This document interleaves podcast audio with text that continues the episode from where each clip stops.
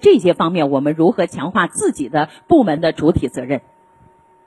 呃，下一步的话，我要把我们就是发改的这个职责，呃，要更加的细化。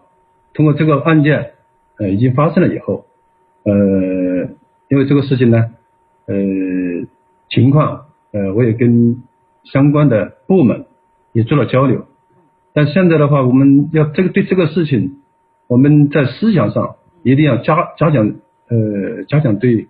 这个一个案例呢，只是一个点。我们注意到的是这一类问题哈，所以说我们才能看出举一反三和以案促改促治的重要性。就对这这类似的问题，就是包括我们招投标，呃，系统治理六个方面的问题的话，呃，要再加强这方面相关的一些工作。好，以这个案子为呃契机，把我们这个这项工作再抓实抓细。好的，呃，其实业绩造假呢，它也是屡屡出现哈。我们只有加强自身的监管，才能够做到我们招投标环境的风清气正。好，谢谢。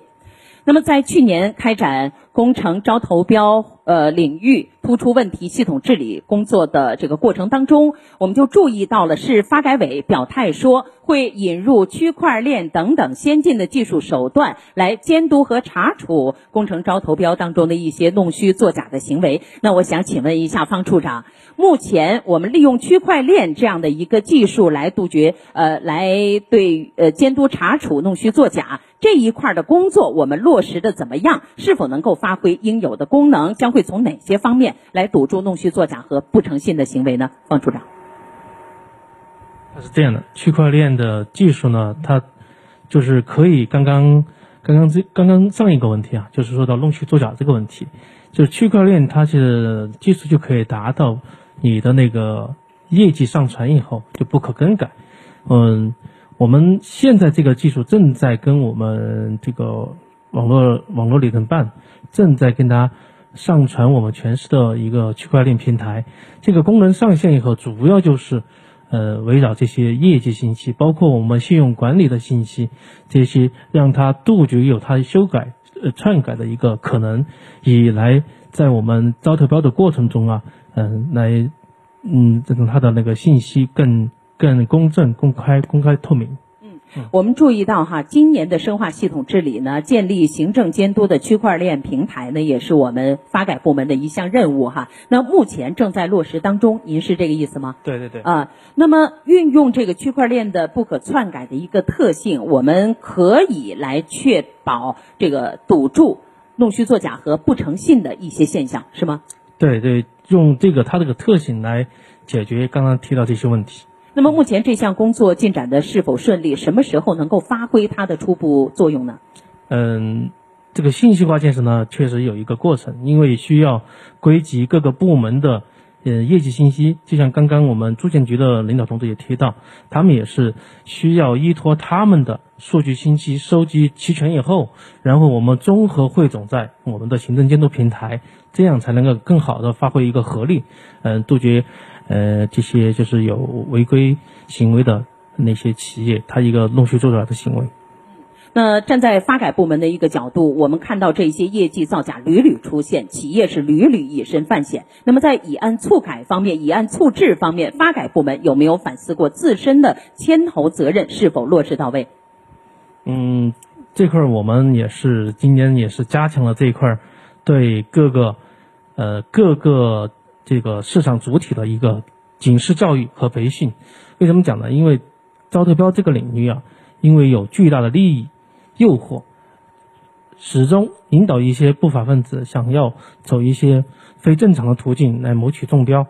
那我们 肯定一一个方面是从制度建设上去完善监管，第二个方面就是刚刚主持人提到的信息化的手段来监管。第三个呢，我们也是从呃警示教育的这个。角度，把一些警示案例对那些市场主体进行一个，呃，就是一个培训，让他们也形成一个威慑，形成一个对这个工程招投标领域的一个底线意识。好，谢谢。刚才我已经看到在场下有举手需要互动的，好，来交给我们的互动主持人李兰。嗯，好，现在我身旁的这一位呢是成都市人大代表付天利，他也一直在关注着这个系统治理的进展，想问一下付代表，今天有什么想要提问的？我有两个问题，啊，第一个问题是，就是现在这个，好，我有两个问题，呃，第一个问题我想提就是，就是我们现在这个深化这个系统治理啊，刚才提到了这个监管的问题，就是说像这种就资料的这个核实、现场查验这种的举措是都是有的。那么我想问一问一下，就是说现在这些有效的举措占的比例有多少？这第一个问题。第二个问题就是这种，我们现在还是存在着这种，就是未招先建。还有就是一些规避招标的一些行为，那么针对这些行为，有没有一些有效的一些查处的手段和措施？啊，主要这两点，谢谢。好，两个问题，看哪一位能够回应一下人大代表的这个关注。好，请到的是住建局招标站的王亮副站长。这个关于这个资料查证，它因为我们现在这个评标呢。交易中心的，不管是这个电子评标方式的，还是这个纸质评标方式，它都是一个封闭式评标。那么我们的评标室里头，它跟外界它是没有办法通过这个这个方式来，就互联网或者是电话等等这个查证方式是没有的。但是呢，我们要求所有的投标文件里头的所有的资料呢，呃，需比如说业绩，它需要附的这个相应的这个证明材料。它都是需要加盖公章，然后如实复印，呃，装入这个投标文件。那么这个事情就是你在现场，因为是封闭评标，他没有办法去核实。那么下来，我们的这个这个招标人就要有一个这个清标的责任，啊，他要负责对这些做一些核实。另外呢。因为我们这个中标候选人的这个业绩情况呢，他是要公示出来的，他这样的也会发挥一个社会监督的作用。嗯，就是关于第一个问题。对，但是这我想知道，就是说现在采用这种手段，就是特别是这个就是核实的，就是我们主动去核实嘛。刚才我已经了解到，就是这个我们这个会有一些公告或者一些其他的一些举报监督手段，这都有的。但是我关心的这个主动核实。招标人主动核实这个他的这些就是这个资料的真实性，对吧？查验的这个现在有没有？第二个比例有多少？这个招标人主动核实，招标人清标呢是招标人的这个义务，但是这个主动核实现在就像这个刚才我们前面提到一个这个问题，就招标人在核实的时候，其实是存在一定的困难，就是。比如说，他要到，嗯，对应的这个就是业绩，其他业绩对应的管理部门进行核实的时候。